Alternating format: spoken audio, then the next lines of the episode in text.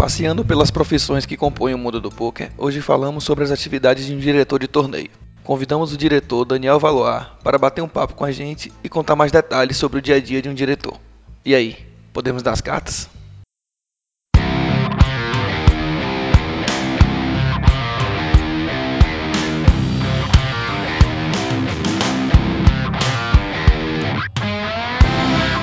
Fala galera, Sejam bem-vindos a mais um episódio do Hit Podcast. Eu sou Rafael Pimenta e Murilo Barreto vai participar com a gente da pauta principal.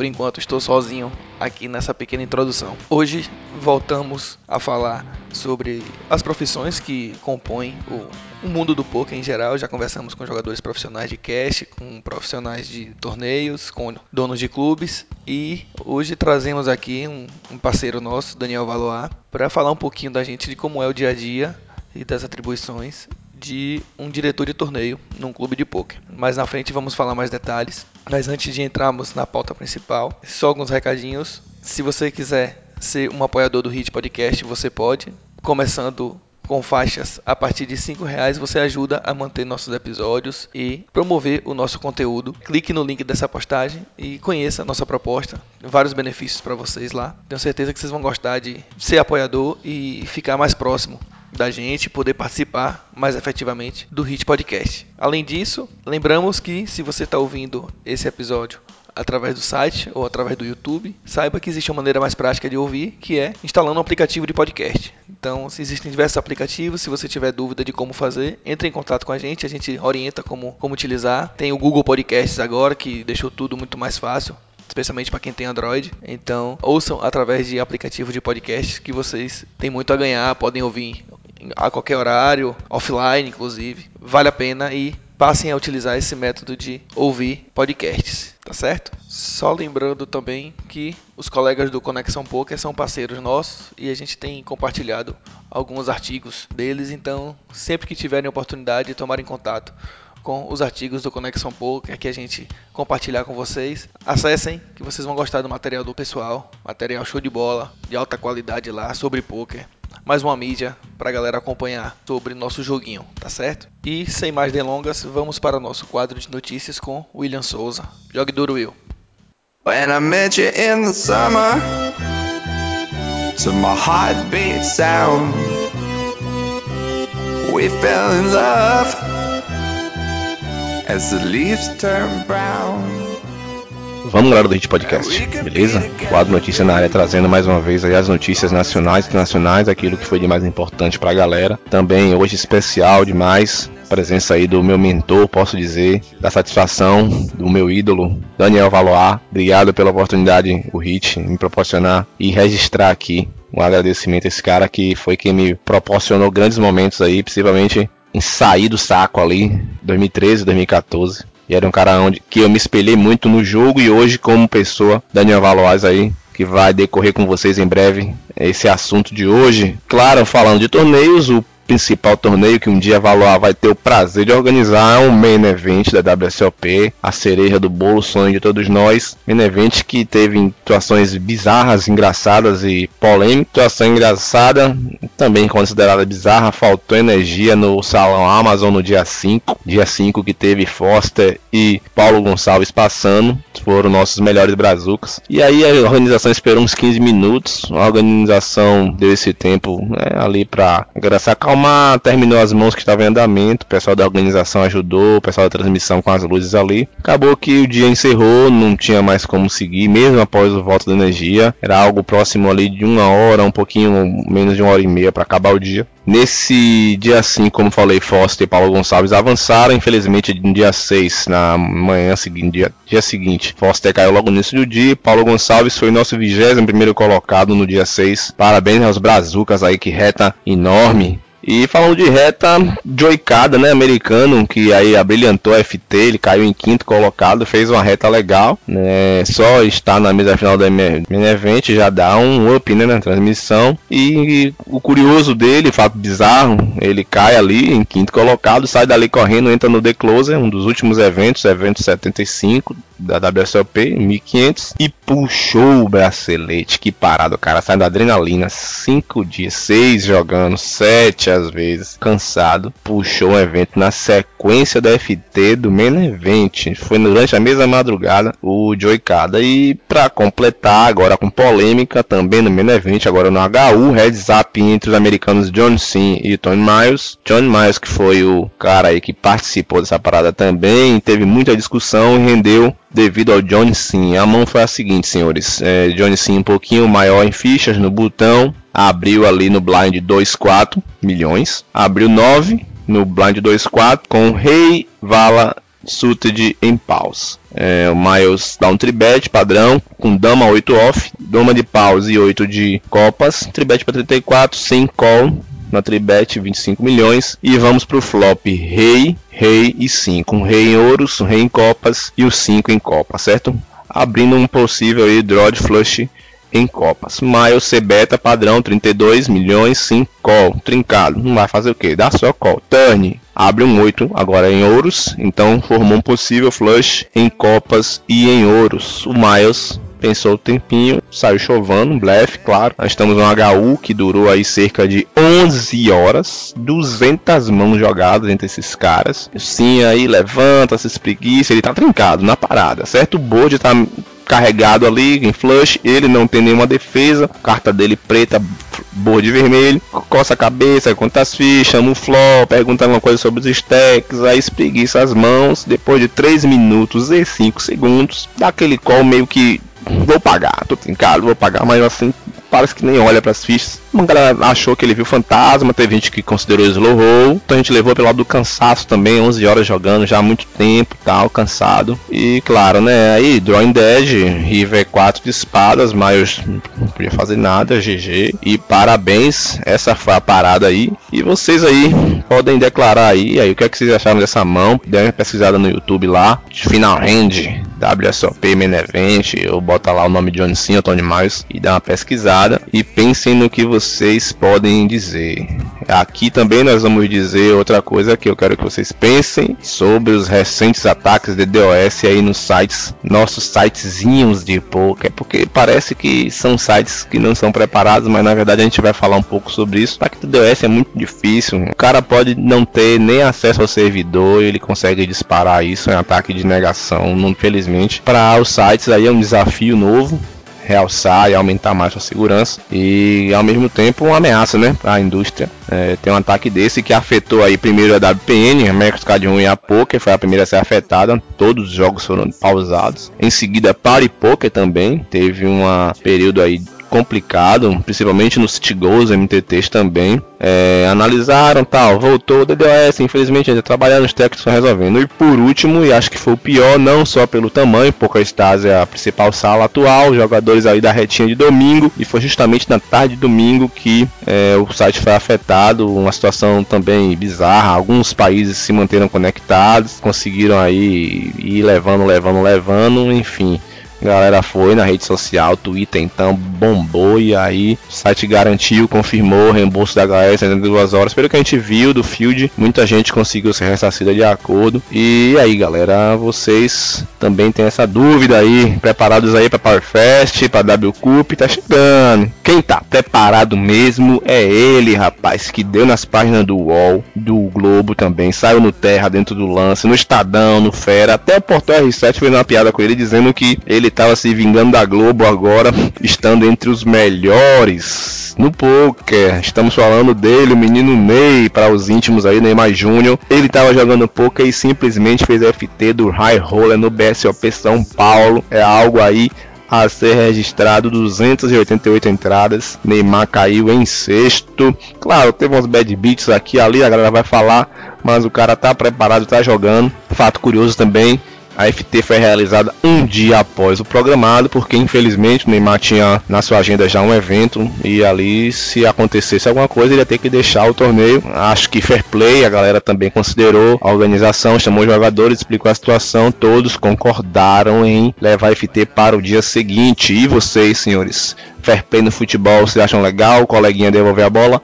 E nesse caso Neymar foi fair play, camaradagem, foi porque só foi o Neymar. Porque se foi só ele, não sei. Tem um cara que eu sei que só é ele, só tá mandando ele. Jogador que deixou esse ano da 14 colocação em janeiro e alcançou agora a liderança do ranking All Time Money List, senhores. É a lista dos jogadores com maiores ganhos a live. Desbancou nada mais nada menos que Daniel Negreano. Só esse ano o cara cravou 10. 10 títulos. Entre eles Super High Rollerball, Macau e Las Vegas. Cravou um eventozinho fácil da WSOP, o Heads Up 10K No Limit Championship de HU. E cereja do bolo chegou lá, entrou no free roll de um milhão de doleta lá, senhores. The Big One from Drop. Estamos falando deles e Justin, Justin Bonomo, americano, 32 anos, do Magic para o Poker, agora com 43 milhões em ganhos. Parabéns. Você sabe, ele é nosso assíduo também ouvinte. Parabéns aí, Dustin. Congratulations. E é isso, galera. Para vocês aí, um abraço de novo. Valoar. Que prazer estar aqui com você, cara, te ouvindo. E vamos lá do Hit Podcast. Um abraço, é nóis.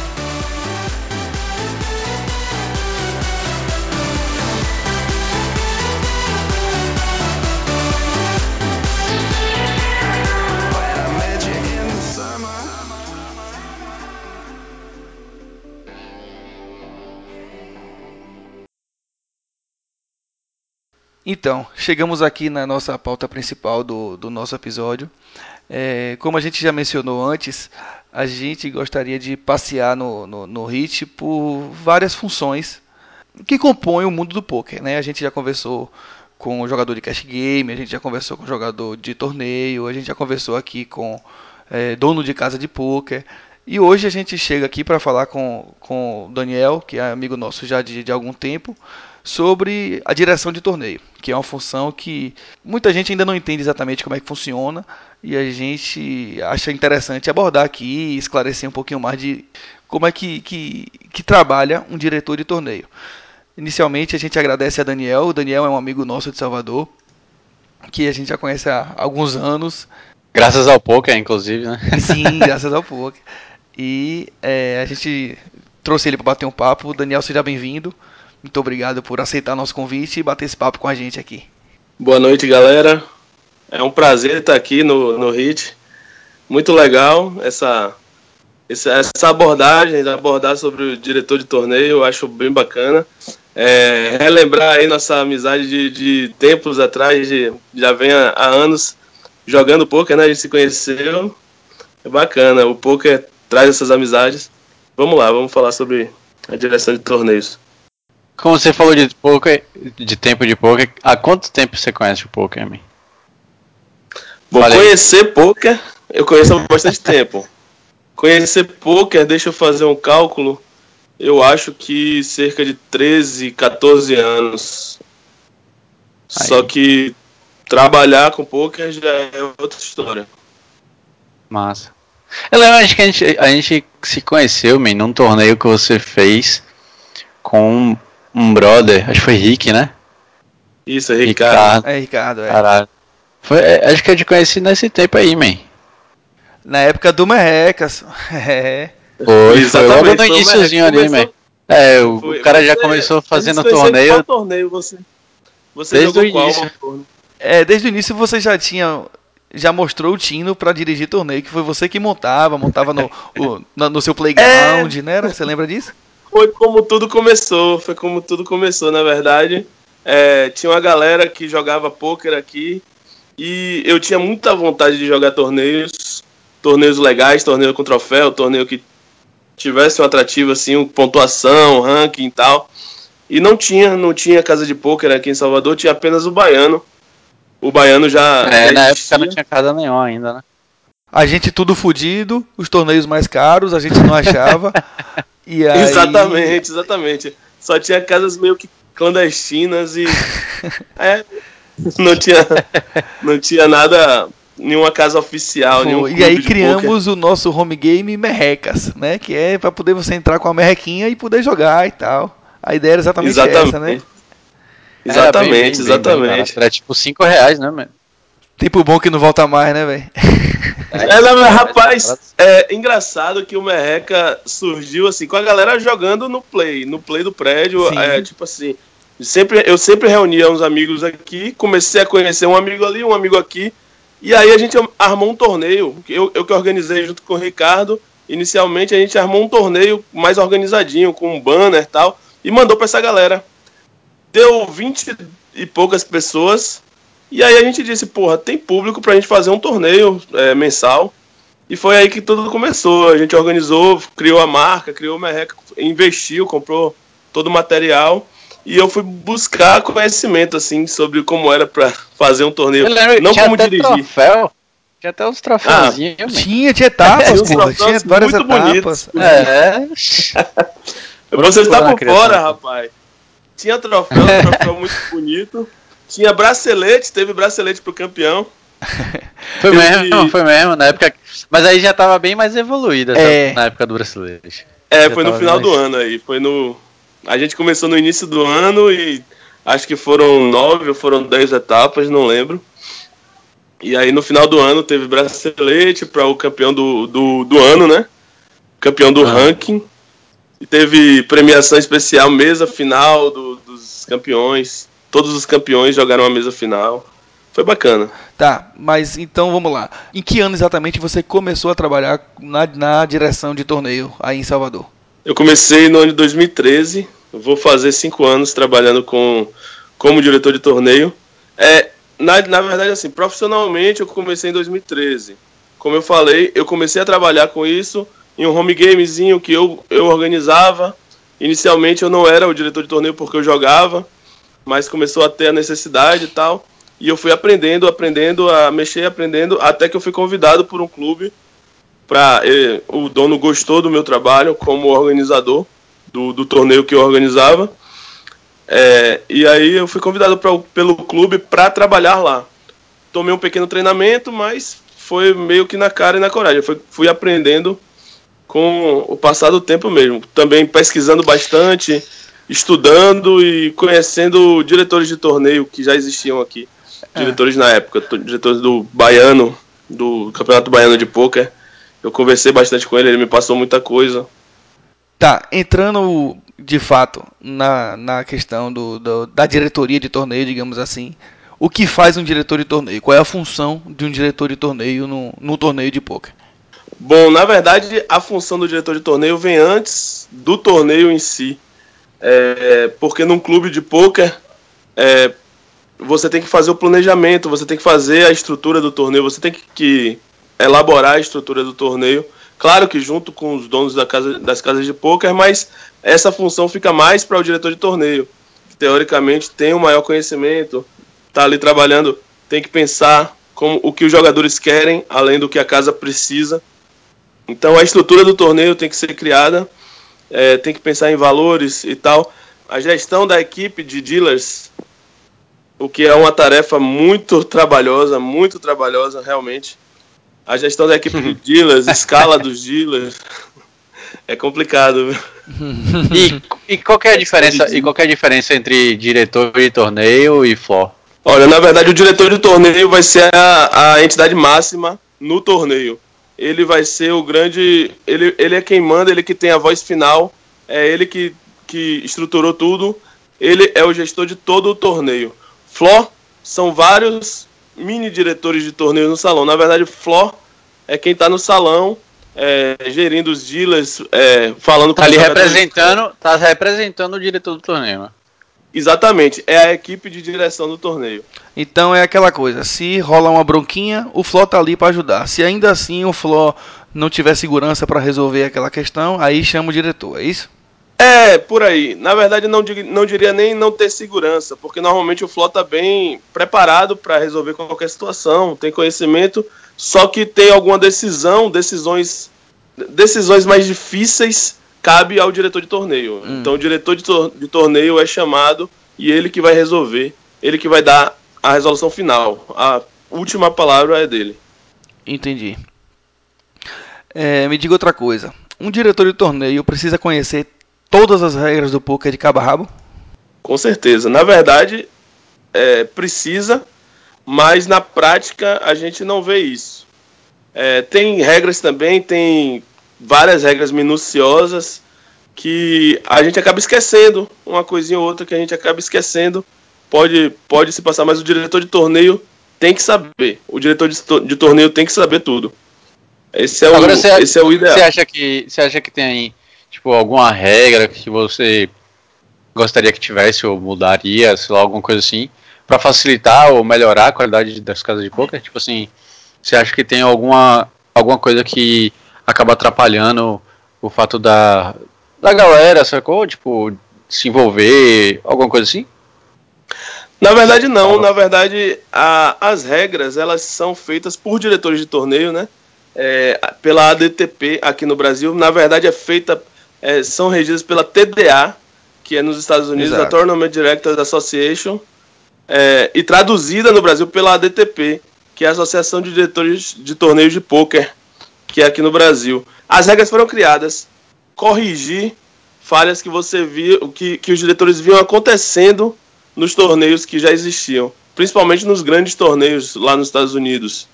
É, então, cada situação que acontece num torneio é levada para a reunião dos diretores de torneio da TDA para ser discutida uma regra para corrigir aquilo, para prevenir um jogador de tomar proveito de outro ou tomar proveito de uma situação.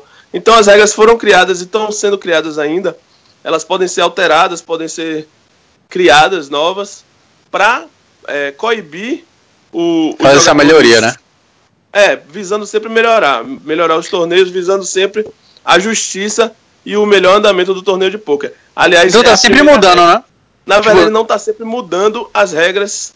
É, Tá sempre fazendo algum acontece- ajuste, alguma coisa assim, né? Exatamente. O que acontece são, são reuniões, é, normalmente eram feitas de dois em dois anos. Agora é, a DTP aqui no Brasil foi reestruturada e a gente acabou de ter uma reunião aqui de 2018. Eu não pude estar presente porque eu estava em viagem, mas eu gostaria muito de estar presente. Não teve tantos ajustes nas regras, mas todo, toda reunião que tem, é, não sei se vai ficar anual, eu vou ver como é que vai ficar agora. Onde é que acontecem essas anos. reuniões da DTP aqui no Brasil? Normalmente em São Paulo. Foi em São Paulo agora. Essa última foi em São Paulo, em um hotel. E reúne todos os maiores diretores de torneio do, do Brasil, né? Todo mundo que quer é gratuito, todo mundo pode se inscrever e participar. Inclusive donos de casa de pôquer, jogadores que se interessam por regras. Todo mundo pode participar, só que você tem que fazer sua inscrição, pré-inscrição e estar presente lá nos dias. Aquela- É, a regra mais recente é aquela do, do relógio, né? É, agora foi implementado o, o Time Bank, né? E o botão que- antes também, na verdade, né? E o Big O Blind antes. botão antes. Exatamente, o botão antes, que é bastante interessante. O Big Blind antes, acho que foi agora em Aracaju, né? Foi usado o Big Blind antes, né? Lá foi o. Deixa eu me recordar. Lá foi o botão antes. Não foi o Big Blind antes, não. Então, o, o botão antes é o que está sendo mais usado, não só no Brasil, como no mundo. Ainda não foi implementado no WSOP, mas provavelmente vai estar em breve no WSOP. O botão antes é, são, são novas regras que são feitas para acelerar o jogo. Quanto mais acelerar o jogo, melhor. Para todo, todo mundo. Como é, Terminar como é esse botão cedo. antes? O botão ante é uma nova modalidade para dos jogadores pagarem o ante. Antigamente, todo mundo pagava o ante. O ante foi criado para, no decorrer do torneio, passar do tempo do torneio, mais pessoas se envolverem nos potes. Todo mundo era obrigado a pagar um valor, um determinado valor, que normalmente era 10% do Big Blind. É o ante. Todo mundo, em toda mão, era obrigado a pagar. E isso atrasava muito o jogo. O dealer ficava pedindo, mas tem muito jogador disperso, que não presta atenção no jogo, e atrasava o, o andamento do jogo. O dealer tinha que ficar pedindo, pedindo o ante, e demora, toda a mão demorava. O botão ante foi criado para não, não precisar extinguir o ante. É, o botão ante, na verdade, fica só o botão pagando o ante de todo mundo. Na verdade, o, o, o botão ante funciona assim: de 9 a 7 jogadores na mesa, o, o ante vai ser o Big Blind, vai ser igual ao Big Blind. Então o botão vai pagar o mesmo valor do Big Blind. De 6 a, a 3 jogadores na mesa, o botão vai pagar o Small Blind. Lá em Que é Aracaju, uma- o corte foi cinco pessoas, eu acho. Não foi sete, não. Acho que lá, acho que Isso até sim. é, seis pessoas é, pagava o, o, o ante inteiro e cinco ou menos pagava o small blind. O mesmo valor do small. É, tem, tem algumas, tem algumas é, diferenças. É, na verdade, tem até outras regras de ante, de botão ante, mas essa é a mais utilizada. Eles devem ter feito isso para acelerar mais o jogo mesmo. Normal. Isso aí acontece. Como é que funciona a DTP? Tipo, ela é o órgão que rege o- os torneios de poker, né? Na verdade, o órgão que rege os diretores de torneio de poker. Os diretores. Isso, desculpa. Isso. Os diretores de que, torneio de poker. São, que são quem organizam os torneios, né? Quem criam os torneios. Isso na teoria, tem muita gente, muito jogador que acaba se envolvendo, que vira empresário ou empreendedor, se envolvendo em, em grandes torneios e tal, mas sempre tem que ter uma direção de torneio lá por trás. Tem os, os fundadores, os membros fundadores da, da, da DTP e, e a direção da DTP, que são grandes diretores de torneio de poker que trabalham normalmente trabalham no, no, no BSOP. Maisano, Devani Campos, Robigol, Alberoni. Exatamente. É, eles, eles são diretores da, do, do, do BSOP. Muitos são empresários hoje em dia. A maioria, na verdade, deles são empresários, se não todos. Eu não tenho certeza, mas é, todos eles foram. Eles meio que. ó, acho que dois deles criaram o BSOP junto com empresários. Eles foram meio que é, pioneiros no poker aqui e criaram várias empresas. Tem várias empresas já ligadas a eles. Eles meio que E, e, e vem cá, a ADTP ela só, só rege a parte do Texas ou todas as modalidades? Não, são todas, todas as modalidades é complicado. Aqui no Brasil não, não se joga todas as modalidades existentes no poker, mas é, todas as modalidades são regidas pela TDA e, consequentemente, pela DTP. É, as regras, elas falam, citam é, várias outras modalidades, como o pot limit, uma, na verdade o pot limit é uma modalidade de, de qualquer torneio, tanto Texas quanto outras modalidades podem ser incluídas é, em pot limit, é, limit e no limit. O mais jogado é o no limit, né? O Texas que a gente joga. Mas tem várias Uhum. outras modalidades como o Rossi, o Omaha, o High-Low lá. o-. Omaha, hello. A porra toda high-low, né? Tem um bocado de porra high-low. lá. É, tem várias Pois é. stud, enfim. É, e stud, vem tem cá. stud. E voltando Todas elas são citadas na- nas regras. Claro que pou- pouquíssimas regras são específicas deles. Mas tem regras específicas dessas outras modalidades. Voltando para as casas de poker, você como diretor de torneio é chefe imediato dos dealers ou não tem essa relação de chefiar? Um Sim, o massa? diretor de torneio é chefe imediato dos dealers. É, normalmente o diretor de torneio cria a equipe, é ele que busca os dealers, ele que é, vê quem está capacitado realmente. Mas você, você trabalha com eles apenas na questão técnica ou você lida com ele de outras formas também? Como um funcionário da sua empresa, por exemplo. Você é um diretor de uma empresa e tem um funcionário. E você não lida somente com o conhecimento técnico dele. Você lida com, com escala de trabalho, você lida com, com, com uma cacetada de coisa, né? É, No, no caso de um, de um clube de poker em que tem um diretor, ele também lida com esses outros detalhes off-poker dos dealers ou não? Exatamente. O diretor de torneio ele não, não, liga, não lida só tecnicamente, mas também como chefe, como líder na empresa. Ele, ele é o chefe imediato na empresa, mas é, como em várias outras empresas, eu já trabalhei em outras empresas que eu liderei a equipe e que eu tinha meu chefe imediato também. Então o dono da casa de poker é meu chefe imediato e eu sou o chefe imediato dos dealers. Eu sou o líder da equipe de dealers. Eu que faço é, a escala, Hum, eu que vejo mudança de, de escala quando o dealer não pode, é, eu que vejo tudo. Infelizmente, infelizmente, aqui em Salvador ainda não é regularizada a profissão do dealer, não é assinada a carteira. Não sei, eu acho melhor não, não citar isso, a gente pode ignorar, mas.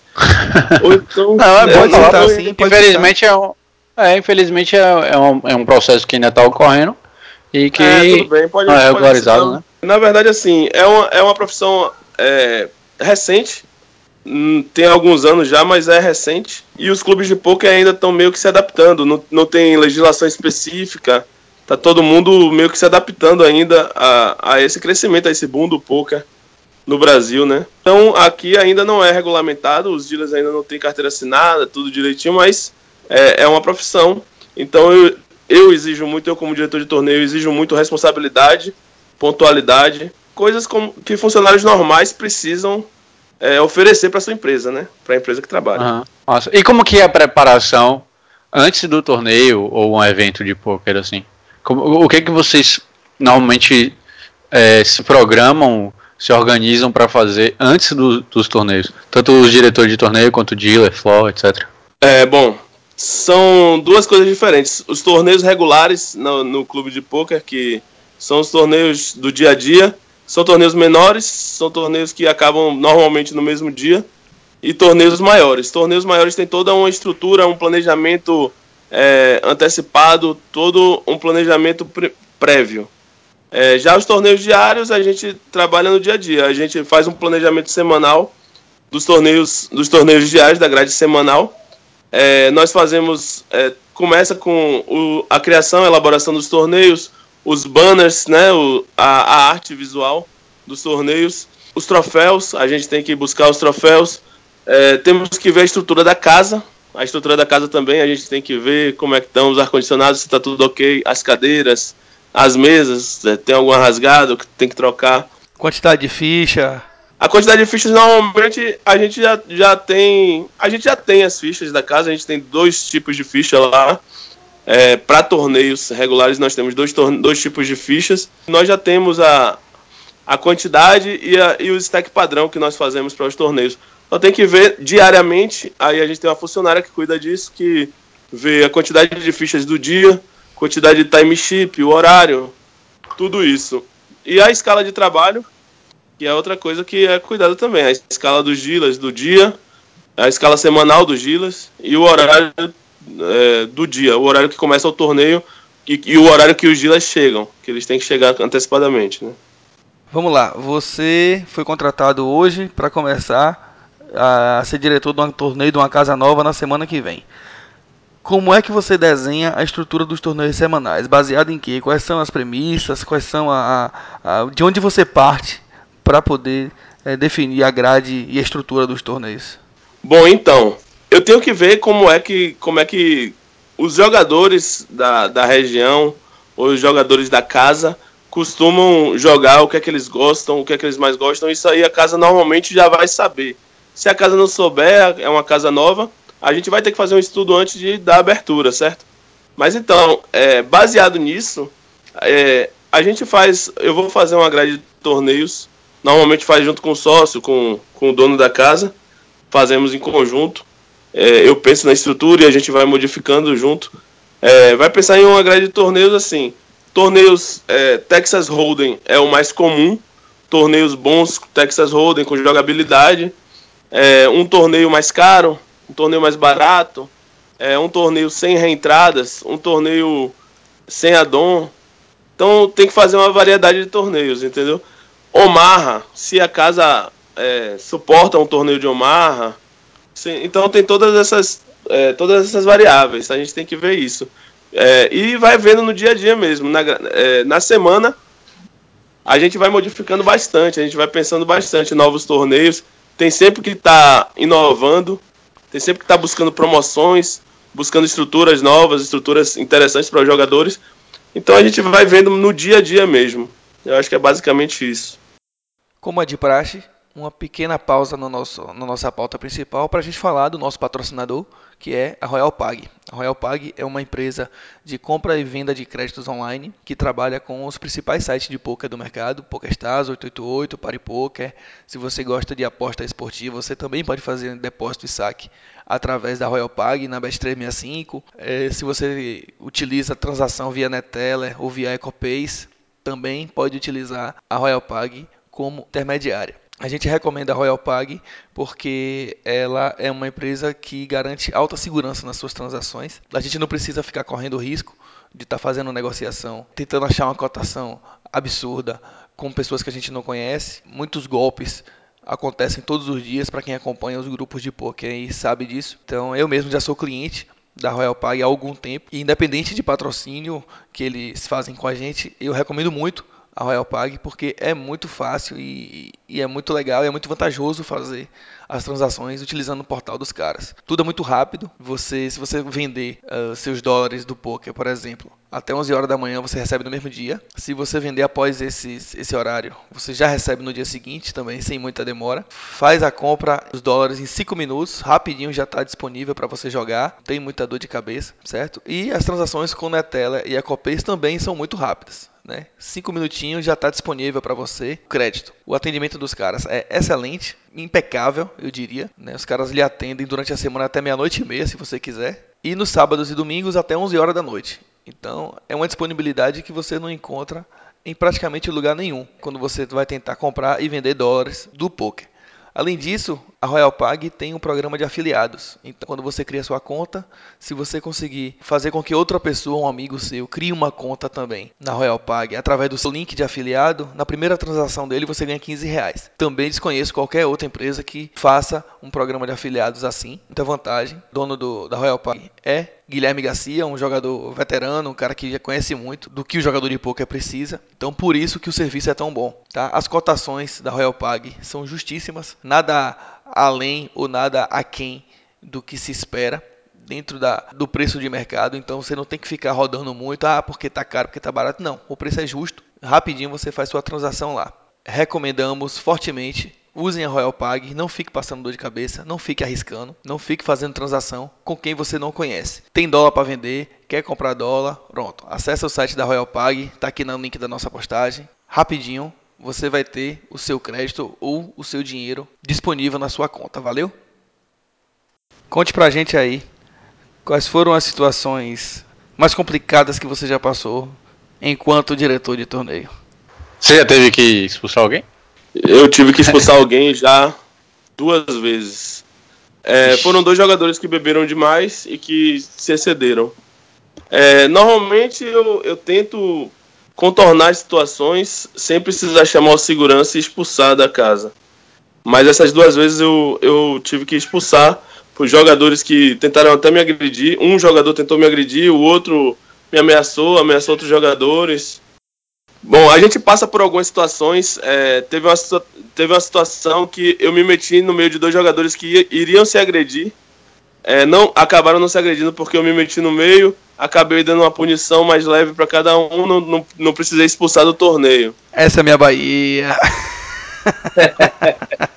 Os caras estão é. se agredindo no meio do torneio e você só dá uma punição pros caras.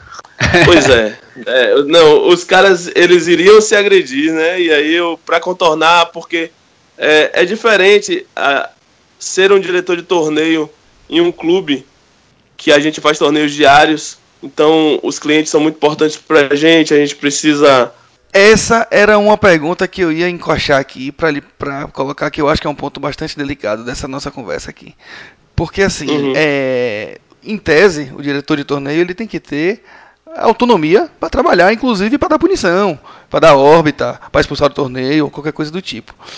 Mas, ao mesmo tempo, aquele cara que está ali fazendo aquela baderna, ele é um cliente regular da casa.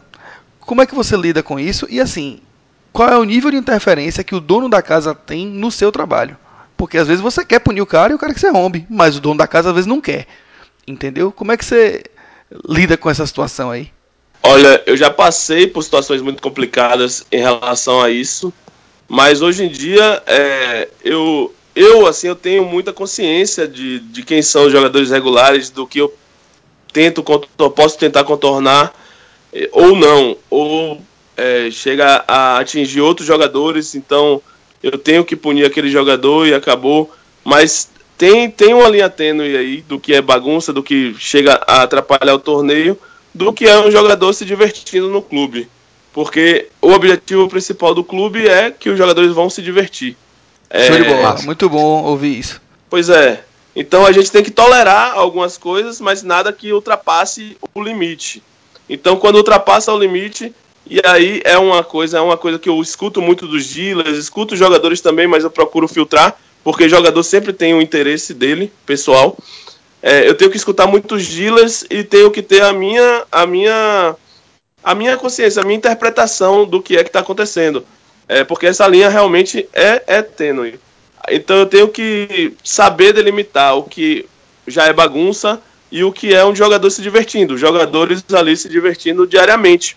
Porque o clube a gente abre diariamente, quer que os jogadores vão, se divirtam, joguem pôquer, ganhem o torneio, é, tenham o prazer de jogar pôquer. Agora, se, se, chegar a ficar. É, se chegar a ser é, uma, uma coisa que incomoda você, que incomoda a maioria dos jogadores, então meio que ultrapassou a linha. Eu já tive vários problemas com dono de casa interferindo em como punir um jogador, determinados jogadores. Hoje em dia, é, ainda bem não tenho mais. Tive várias conversas com o dono da casa que eu trabalho e ele me deu carta branca, carta branca total. Só que eu tenho muito a minha consciência do, de, de quem são os jogadores. Então a gente tem que saber, a gente tem que saber pesar o que é uma bagunça, o que é o, quando tem que expulsar um jogador do torneio, quando, quando tem que expulsar um jogador da casa, quando tem que proibir do cara voltar na casa. Tudo isso tem que ser ponderado, né? E aí você tá lá todo dia trabalhando com poker. E aquela vontade de jogar faz como? Sendo que Bom, você tá então, tá lá como diretor de torneio e tal, e aí? Então, Deixa de é... trabalhar um dia para jogar? Sim, acontece, acontece bastante. Hoje em dia tem muito menos, eu tenho muito menos essa vontade, porque por estar ali todo dia eu conheço colegas de trabalho meu, tanto dealers quanto diretores de torneio, que nas suas folgas eles vão jogar, eles vão pro clube, vão jogar. Eu não tô acostumando ir no clube jogar porque eu tô lá todo dia, tô lá sempre. Na minha folga eu quero descansar. Só que assim, quando eu tô trabalhando, bate muita vontade de jogar. Isso é comum. Bate muita vontade de jogar. Você tá vendo um torneio legal, um torneio rolando, viciado, um torneio divertido. Viciado. Hoje é muito drogas. menos, ainda bem. Eu, eu, quase, eu tô jogando muito pouco, mas é, gosto muito de jogar. O que acontecia quando, quando eu tinha um, um, substituto fácil era quando eu tinha vontade de jogar, eu conversava com ele para ele me substituir e tal, e, e jogava. Aí era tranquilo. É, também tem os jogadores, como estão no clube, é diário tal, eles entendem que além de diretor de torneio, também sou um, um, um ser humano que estou querendo me jogar, me divertir e tal. E naquele dia não estou como diretor de torneio. Acontece. Agora, um, um, torneio grande, um torneio maior, que se eu for diretor de torneio, jamais eu vou poder jogar. Nenhum dia. Nem que eu não vá trabalhar nesse dia.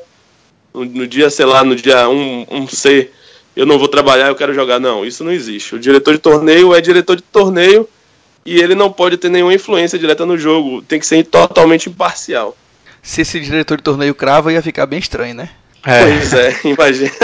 eu, já vi, eu já vi casos desse aí, viu? De dono de casa de poker também jogando nesse, nesse não. naipe aí. Mas enfim. É, dono de casa de poker aqui, aqui em Salvador. Não, é até, de, é até de boa. O dono da casa de poker não tá, não tá envolvido com a, com a direção do, do jogo. Mas mesmo assim é, é meio estranho, né? Você vê o dono do, do jogo jogando. Né? Sim, é. É estranho, mas normalmente é, os donos de casa de poker começaram a trabalhar com isso porque jogavam, né? A gente tem que lembrar disso. Agora, cabe, cabem a eles é, terem a noção e procurar outra casa para jogar, procurar outro torneio para jogar. Não jogar nos próprios torneios, né? Mas é Exatamente. muito complicado.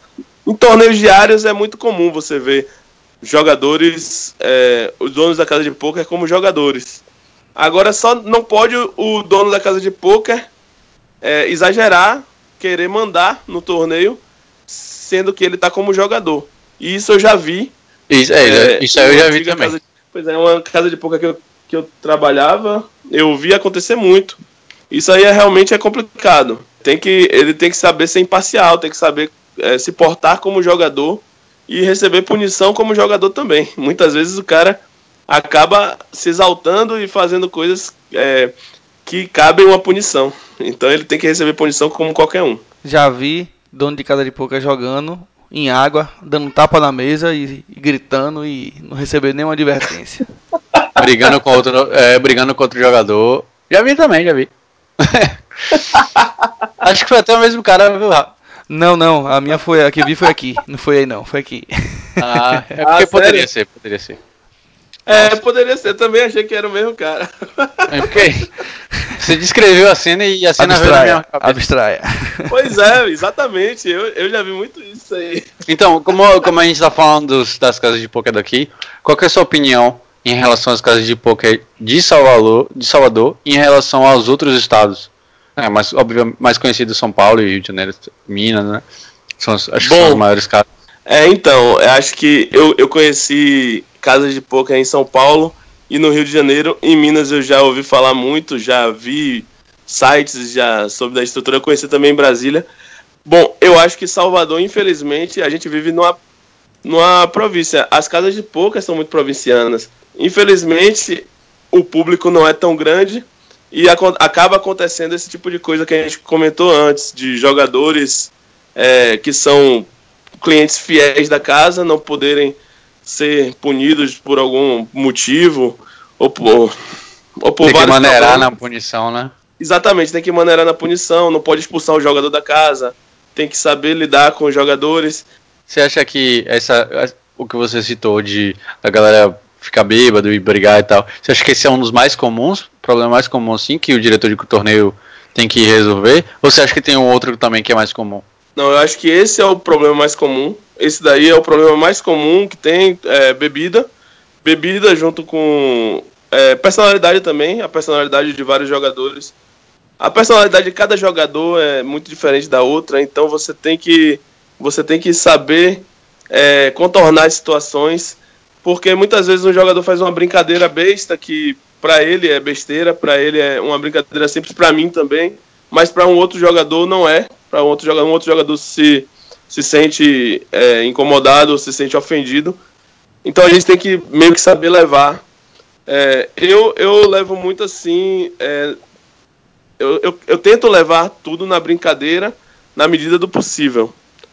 Agora, quando um jogador se ofende com algum xingamento, que muitos jogadores se xingam na mesa, mas se tratam xingando, o que é Oh, normalmente é, na brincadeira. Como amigos, como amigos se tratam se xingando assim, eu acho que num ambiente que é a maioria esmagadora é, é masculina, acontece muito. Pelo menos a minha experiência me mostrou isso. É, então a gente tem que saber é, relevar alguns xingamentos, porque a gente sabe que vem dos dois lados, que eles estão se tratando dessa forma, às vezes de forma carinhosa ou às vezes na brincadeira. Mas, e tem que saber também interpretar quando é um xingamento mais é ofensivo. Eu acho que é um, é um grande problema, mas a gente tem que saber contornar, né? E em termos de jogabilidade mesmo, o que, que você encontra mais para ter que, que orientar, ou ter que corrigir? Em termos de erros do dealer ou dos jogadores, o que, que mais acontece? Fora que não seja comportamental. Olha, é, jogadores novos, normalmente tem tido muitos jogadores novos, não sabem que tem que colocar a quantidade de fichas certa para fazer uma aposta, não sabem que tem que anunciar antes, é, colocam troco, o jogador gosta muito, o jogador novo gosta muito de colocar troco para facilitar para o dealer, o que é um erro, muitas vezes pode ser interpretado de forma diferente, muitas vezes pode ser é, um, um raise ou, ou uma aposta quando não sei, pode, pode ser interpretado de forma diferente do que ele gostaria. Então, esse é um erro muito comum. É, jogadores que acham que sabem regras e não sabem, jogador que exige uma regra que não existe ou exige uma regra errada, isso acontece muito também. Infelizmente, alguns erros de dealers também acontecem, né? Acontece. Se eu quiser ser um diretor de torneio, o que, que eu tenho que fazer?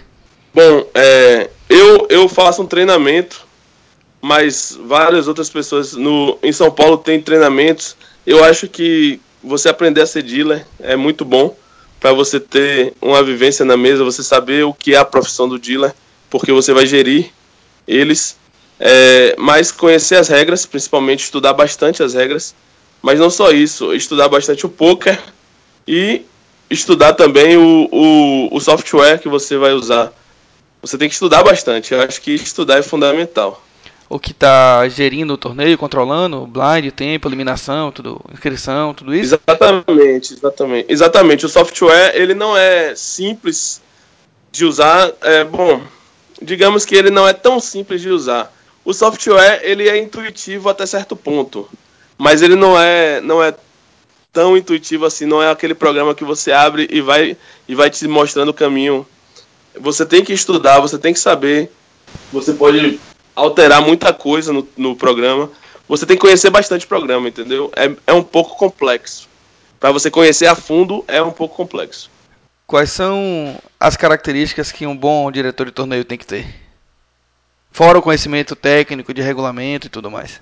Bom, eu acho que o diretor de torneio tem que ser paciente, o diretor, o diretor de torneio tem que ser organizado, tem que ser calmo, é, o máximo possível, para aguentar né, os jogadores. É, é bem complicado em torneios grandes, muita gente falando. Então, acho que essas três características são as principais. Mas um bom líder também é, é necessário ser um bom, um bom líder, porque você sempre vai é, lidar com a equipe você sempre vai gerir uma equipe. É, ter inteligência emocional, eu acho que é muito importante ter inteligência emocional, porque todo trabalho que você lida diretamente com pessoas, você tem que ter. A, você tem que ser comunicativo, mas tem que ter inteligência emocional sempre. Porque é muito complicado, você lida com muitas personalidades diferentes, é, é difícil. Sem querer entrar na sua semana, já, sem, já entrando, em média, quanto é que ganha um diretor de torneio? Cara, isso, é, isso varia bastante, viu? Isso varia bastante. Inclusive, nesses cinco anos que eu trabalho como diretor de torneio, já variou bastante também. É, eu já cheguei a ganhar 8 mil no mês, já cheguei a ganhar bem menos. Eu acho que tá por aí, entre, entre 3 e, e 7 mil, 8 mil. Depende muito da cidade que você está trabalhando. Aqui em Salvador não é tão grande, entendeu? E viver uma crise, é muito pouco tempo viver uma crise que até um clube, um dos clubes daqui da cidade fecharam, fechou, perdão, sofreu um golpe muito grande. Acho que a gente ainda está meio que vivendo a crise, vem surgindo novos jogadores todo dia, mas é, a gente ainda precisa muito daqueles jogadores fiéis, aqueles jogadores regulares. É por aí. É, tudo depende, é muito variável porque a renda é variável, depende. Quanto mais jogadores, a gente mais reentradas a gente vai ganhar mais. Assim como o dealer, o dealer também é, sempre senta na mesa com o objetivo de ter mais reentradas. Por isso que eles querem dar bastante mãos para ter mais reentradas, porque cada reentrada é mais dinheiro que entra, é, o dinheiro vai girando, mais jogador se envolvendo, então tudo, tudo gera mais renda. Então é muito variável. Você, de alguma maneira, se envolve no cash game ou não?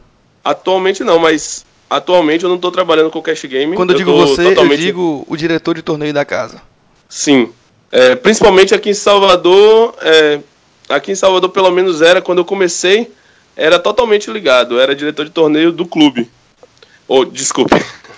É porque diretor de torneio virou meio que a profissão. É, era diretor, diretor do clube. Virou meio que a profissão. Virou meio que a profissão mas era o diretor do clube, em geral. É, então geria o, o torneio e geria também o cash game. Eu trabalhei muitos anos com o cash game e hoje em dia eu estou totalmente afastado, focando só nos torneios. Por opção? Por opção.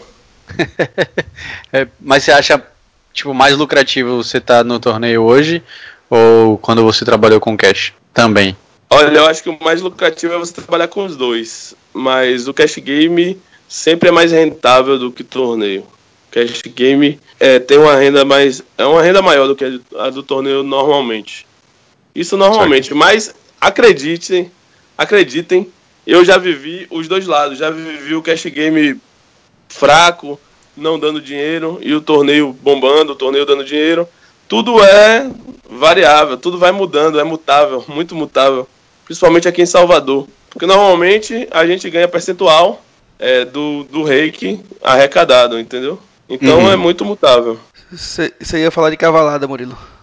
É isso que eu ia perguntar agora. E a questão da cavalada, mim? Como é que rola nas casas de poker? Como é que a galera vê isso também? Os jogadores veem isso? Tipo, quando eu falo das cavaladas, é da própria casa ter o seu cavalo, sacou? Ter o seu Sim, jogador isso, ali. Vamos lá. Isso é uma prática muito comum aqui. Era mais comum quando, há, há algum tempo atrás, quando os clubes tinham torneios diários com garantidos é, que muitas vezes não eram atingidos. Então a casa colocava jogadores para jogar por eles. Normalmente funcionários nas suas folgas, o jogadores que são amigos dos donos. Então, eu quando era jogador, eu tinha uma visão meio eu tinha uma visão que eu achava bastante errado isso. Eu achava meio que sombrio, porque você não sabe exatamente o que é está acontecendo ali. Até porque a Bahia viveu, ainda bem que antes de mim, a Bahia viveu um, um, um caso aí de, de catrupe, de maracutaias aí que foi um escândalo, o que, o que é um absurdo. Então eu via com. Eu via desconfiado, eu via muito desconfiado isso. Agora, depois que eu comecei a trabalhar, eu vi como é que funciona exatamente. É, normalmente a casa tá, vai tomar um prejuízo e chama um cara para jogar, paga a inscrição dele e joga ou chama por um percentual. 10 caras para jogar. É, ou chama é. a quantidade de jogadores. Muitas vezes o, o, o, o prejuízo pode ser grande e então pode caber mais jogadores. Normalmente nenhuma casa quer colocar mais jogadores do que necessita para bater o garantido ali do, do torneio, entendeu? Porque você vai ter que pagar aquilo de qualquer jeito, então por que não pagar com os jogadores lá jogando? É mais ou menos essa a ideia. É, hoje em dia eu não vejo nada de mal, é, contanto que não que o diretor de torneio ou o dono do, da casa, a casa não influencie no jogo. É, tipo, diretamente eu digo, não influenciar no jogo, é favorecer algum jogador o jogador está jogando pela casa ou não, o jogador está jogando lá sozinho. Tem que seguir a regra de um jogador para cada mão. Essa regra aí está é, nas regras da DTP, é um jogador para cada mão. Então nunca um jogador pode ajudar outro em uma determinada mão. Quando termina uma mão, ele pode ouvir o coach dele, ele pode falar com outras pessoas sobre, longe da mesa, mas quando estiver na mão, é só ele que joga. Então, não influenciando nisso, eu não, não, não, vejo problema. Eu acho que é tranquilo. Eu acho que os jogadores, normalmente aqui em Salvador, pelo menos, na verdade no mundo todo, os jogadores querem um field maior para dar uma premiação melhor. É, e agora sim, aqui em Salvador, é, no meio dessa crise que eu comentei agora há pouco, as casas de poker é, meio que aboliram os garantidos para se livrar de jogadores que, que viraram os cavalos os cavalos é, já, já conhecidos. Então, que eram jogadores hum. que não, não jogavam os torneios regulares, esperando ser chamados como cavalo. Isso aí já virou uma prática que as casas já não, não ficavam querendo chamar eles, as casas já não estavam felizes, é, já começavam a tomar prejuízo, diminuiu o field. Então, o, a solução foi meio que aqui em Salvador abolir os garantidos para se livrar desses jogadores que só queriam jogar bancados pela casa. Hoje em dia ainda existe o cavalo. Eu acho que jogadores, os próprios jogadores, jogadores que têm mais dinheiro, gostam de cavalar jogadores que eles acham bons. Então a cavalada sempre vai existir. Só que as casas de poker diminuíram muito a sua cavalada. Hoje em dia as casas de poker colocam os cavalos que querem quando querem. Jogadores que eles acham bons.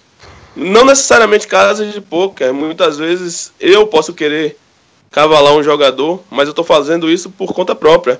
Ou o dono da casa de, do, de poker quer colocar um jogador, está fazendo por conta própria. Não é, não é necessariamente a casa de poker que está colocando, entendeu?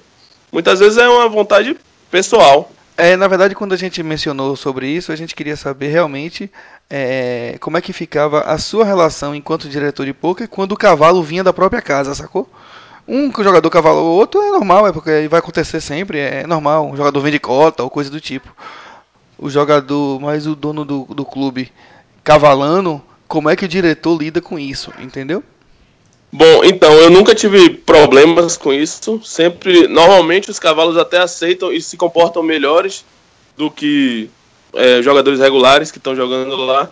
Mas eu tive, eu tive um caso que um jogador cavalado foi tomar uma punição por ter feito ele pegou uma carta de um jogador, virou, ele foi tomar uma punição, deu um all-in lá, caiu do torneio, foi embora, não quis saber de mais nada, foi simplesmente cortado. Não gostou, foi cortado. Paciência, eu tenho que ser o mais imparcial possível, independente da, da influência que o jogador tem para casa. Isso aí não importa. Pode ser Cara, do... Só porque tava jogando pago pela casa, ele tinha. Queimou o dinheiro do, do, do, é, do não, clube. Ele tá pagando, foda-se. Tá Pois é se, é, se você cavalar um jogador, e eu já vi isso acontecer também, é, um jogador que estava cavalando o outro, é, sim, começaram a se enfrentar na mesma mesa, um tentando pegar leve, tentando fazer aquele soft play, é meio que é, disfarçado, só que a gente percebe que é soft play e o outro tava com um jogo bom, querendo enfiar ficha, e aí acabou meio que os dois discutindo. Já vi isso acontecer. Muito bom. É, infeliz... Caralho. Infelizmente, cavalada pode, pode acontecer isso, tá? então tá sujeito a isso. Não só com casa de poker, mas com os próprios jogadores. É uma coisa que é, você tem que entender que não, não é pra casa de poker ou pra mim é uma coisa para qualquer um que está cavalando, entendeu? Pode acontecer. Você está sujeito a isso. Eu levo tanto de forma pessoal quanto de, trabalhando para casa. Eu acho que eu levo sempre de forma mais impessoal possível. Eu tenho que ser impessoal lá no torneio, imparcial e impessoal. Não vejo a pessoa, não vejo quem é, eu vejo as ações.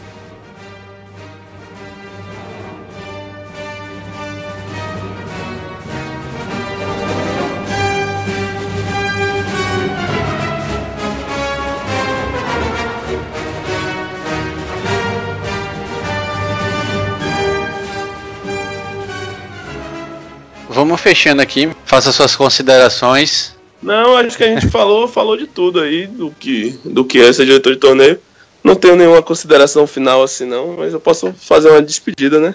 Não, relaxa que ainda tem. A gente ainda quer uma, ouvir uma dica sua. A gente tem um quadro de dicas no final em que a gente sugere uma dica que não necessariamente seja relacionada com poker é, para a galera que está ouvindo. Então, é, se você tiver alguma dica para dar, fica à vontade. Vocês tinham que ter pedido antes, eu vou pensar agora.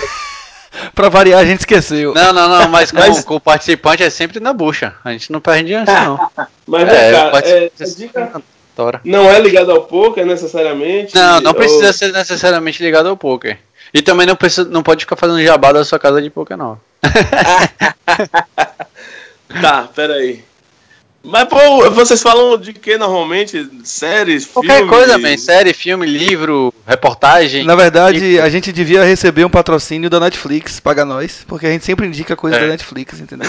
Mas fique à vontade pra indicar que inclusive, que inclusive eu indiquei uma série, Dark, há um tempo atrás, que eu comecei a assistir essa semana. e, Você indicou. Que, mas assim, eu indiquei porque eu já tinha ouvido, ouvido referência, já tinha visto o trailer. É, eu comecei a assistir, acho que assisti três episódios, ou foram dois. É porque Sim. ele é longo e eu, eu fiquei assistindo por um tempão. E aí eu não lembro se foram dois ou três, mas prendeu muita atenção, eu queria continuar assistindo, mas já era uma hora da manhã, tá ligado? De domingo aí é foda. mas eu gostei Entendi. muito da série. Então eu já dei a dica aí, tô é, relembrando a dica, mas diga, diga a sua agora aí. Tá. Porra.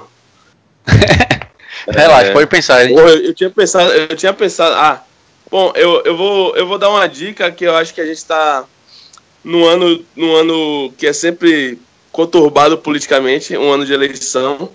É, eu tenho minhas preferências eleitorais, mas não é disso que eu vou falar. Eu vou falar, é, na verdade vai ficar meio claro qual é a minha preferência eleitoral, porque pela dica que eu vou dar, mas é um programa que serve para qualquer pessoa, para qualquer filiação partidária. Eu acho que ele tem, ele é tendencioso, o programa é tendencioso, mas ele é muito bom, é muito informativo, acima da, da preferência política do apresentador e da equipe. É o Greg News, que passa na HBO, mas está sempre disponível aí na, no YouTube. Eu acho que é muito bom você estar tá informado. Tudo bem, ele é tendencioso, mas as informações são cruas. Quando tem que informar é, coisas que são contra o partido que ele, que ele gosta, que ele, é, a, a vertente ele é favor, que, né? ele, que ele segue. Ele informa mesmo assim, ele, é, ele julga mesmo assim. Então eu gosto bastante. É, é bem informativo, principalmente politicamente, mas falando de economia, falando do Brasil em geral. Eu acho que é bastante informativo. É muito legal. O problema é quando a posição não é velada. Quando o cara deixa claro qual é a posição dele, eu acho que não tem problema nenhum. Pois é, é uma coisa que eu gosto muito, muito do bom. programa. É uma coisa que eu gosto muito no programa. Ele é claramente, ele claramente assume uma posição, mas não não se priva de criticar essa posição quando, quando deve. É. Normalmente não. Normalmente ele aborda temas que vão ser não necessariamente é, contra os outros partidos e tal, mas falando do Brasil que está gerido por outros partidos, né? E falando do Brasil em geral, problemas que a gente está vivendo. Mas são vários problemas, diversos problemas, não só políticos, como meio ambiente, como economia, como crime, criminalidade, a guerra às drogas. Ele é assumidamente é, usuário de droga, de maconha. Ele é a favor da legalização. Tem vários outros assuntos polêmicos aí que ele aborda. E por que ele é a favor? Ele não, não só coloca a opinião dele, que ele acha que deve ser, mas coloca fatos, pesquisas. Então é, é o anti-fake news, sabe? Eu acho que isso é bastante interessante. Legal, legal. Muito, muito bom. E você, Murilo? Não, já falei. Já falou? Já falou não- qual foi a não- dica? A dica que você já tinha dado e você tá recolocando a dica. É, tô, recol- tô reutilizando a dica. Reutilizando a dica. É porque na real, na real, meu, eu também não tinha pensado em nada, então. Fiquei boladão aqui agora. Foi uma dica reciclável. É, porque, na real, quando eu dei a dica, eu não tinha visto a série ainda. Então eu comecei a Pois ver. é, você e agora eu tô dizendo com conhecimento de causa. Com conhecimento de caso. Mas sim, enfim, dê um, dê um veredito. Você realmente é boa a série? Cara, eu tô gostando, hein? Tô gostando bastante. Não sei se você já viu Stranger, Stranger Things, tá ligado? Que é Sim, adoro. série Gosto muito. também da Netflix, paga nós. É. é nessa pegada, tá ligado? Legal, legal. É uma série que eu Inclusive, a inclusive a colocar- série, a série ganhou o prêmio, é, a maior premiação da Alemanha. Eles ganharam o prêmio A Dark bem- é, é bem alemã? alemão. Legal. Mas tem dublado em tem inglês, se você preferir, não sei. É porque às vezes, inclusive, eu acho que a Netflix, a- a- eles perceberam que as pessoas têm uma certa um certo preconceito com as, as línguas desconhecidas, né? Porque, tipo assim, a gente tá acostumado a ouvir inglês, espanhol, mas a gente não tá acostumado a ouvir russo, alemão, tá ligado? E aí a série, você quando coloca pra ver a- a- o trailer ou a própria série, ela já abre dublada, ela não abre com a, com a língua original. É, isso, isso daí você pode mudar na sua preferência, mas é engraçado você falar isso que é, assistindo a Casa de Papel, que foi um grande sucesso aí, né, mundial. Foi dica nossa aqui. É, assistindo Casa de Papel, eu normalmente eu assisto o filme ou a série na língua original. Eu gosto muito ver na língua original legendado. Só que Casa de Papel me incomodava um pouco porque eu tentava ficar entendendo o que tá, o que tá sendo falado, mas eu não falo espanhol, nada, e, e acabava me atrapalhando na série. Aí eu acabei colocando em inglês, eu nem lembro, ou eu colocava mais é baixo. Mas é porque normalmente as pessoas, elas, você é acostumado a ouvir uma língua, quando você escuta ela em qualquer outro lugar, ela não, você não sente nenhuma, nenhum, sabe, Uhum. nenhum Pra impacto. não afetar. É, você não Exatamente. sente nenhum impacto, mas tipo assim, Eu só entendia hijo de puta. é, Narcos também rola, né? Rola, rola, mas... Mas tipo assim, aí você ouviu, você ouviu uma pessoa falando alemão e você não nunca ouviu alemão na sua vida, aquilo causa um impacto no seu, na sua audição, sacou? Sim, sim, claro. Bom, a minha dica, a minha dica vão ser uns especiais que o BPL tem feito é, todo, todo, todo mês. Tem um especial, é, um torneio freeze out e um torneio high roller. E aí paga uma grana e os satélites são bem baratinhos, então indicar a galera aí, criar uma conta no BPL quem não tem, depositar Fala comigo, hein? e jogar os satélites.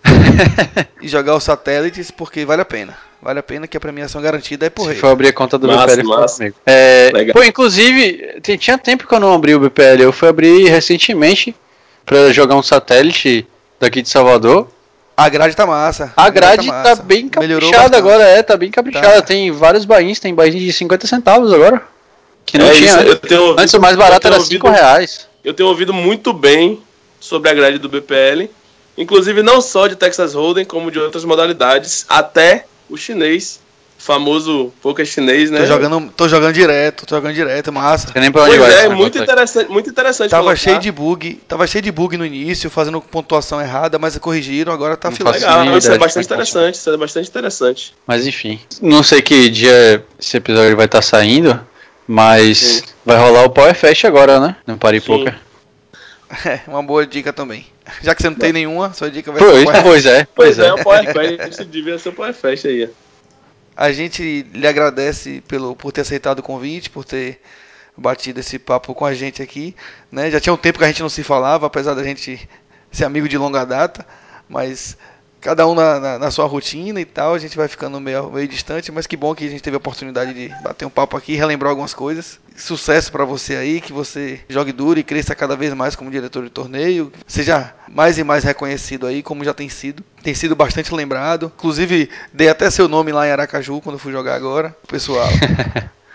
Então, foi muito bom bater esse papo mais uma vez. E que bacana, muito obrigado. bacana ouvir isso. É muito bom estar tá batendo esse papo com vocês. Acho que foi muito legal o bate-papo. Por mim não terminava. Hoje acho que a gente tem que fazer mais vezes, porque foi muito agradável. É, além, de, além de poder colocar assim a rotina de diretor de torneio, coisa que não é tão divulgada, é meio que o, o por trás dos panos, né? É, eu achei bacana também poder expor assim a profissão e foi muito legal assim participar. Estou ouvindo sempre que posso o Hit. Acho que vocês estão fazendo um trabalho maravilhoso. O William também, citar ele que eu adoro, um grande amigo e participa aí. E obrigado, vocês foram massa aí, obrigado pelo convite e espero participar mais vezes, viu? Certamente vai haver Amanhã novas oportunidades. Tô lá. Amanhã eu tô lá jogar um torneio massa, massa. cavalado. Vamos lá. Vamos de meia. Vai ser cavalinho, né? pro é assim, pro é assim, os caras convidam pra poder cavalar. É. eu me convidei, na real, né? Pois é, se convidou, mas deu certo. Bora, bora de meia amanhã. Massa. Infelizmente só posso uma entrada, porque também não tá. Não, relaxa, também não tô nessa vibe, não, velho. Eu vou chegar cedinho amanhã pra fazer Pois é, ficha. é, 45 mil fichas. Amanhã vai ter uma lista que vai provavelmente sortear um bain de outro torneio. É, coloque o seu nome, eu vou colocar seu nome na pré-lista. Ah, o cara vai ser cavalo e vai ganhar o sorteio do Bahia, velho. Pode ganhar, estranho. sabe? Pode ganhar. E aí a gente vai de meia também, né? tá certo, tá certo. Valeu, valeu, galera. Obrigadão aí, viu? A gente que agradece, muito obrigado e fique atento aí que você pode ser chamado novamente. Massa, massa, foi massa participar, velho. Um abração. Falou, man. Um abraço, valeu. valeu tchau, tchau.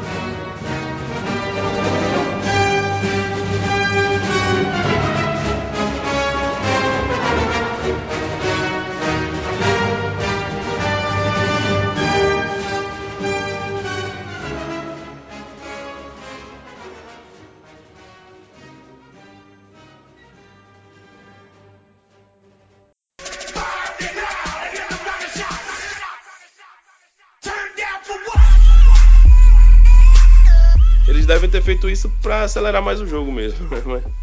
Jogue duro aí, Murilo, que Miguel tá chorando aqui. Aí eu vou botar no mudo.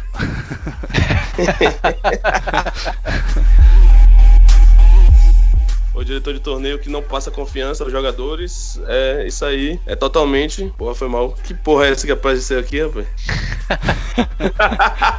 Continue, foi uma pergunta que eu, eu fiz. Não, eu, não, eu não consegui ler o que era. Filho da puta. Exatamente. É, eles, eles são diretores da, do, do Brasília do Brasília Poker porra, do, do, do BSOP. É, e me ameaçou, ameaçou outros jogadores, mas foi mal. O meu gato veio miando aqui. Fique tranquilo. Relaxa, relaxa.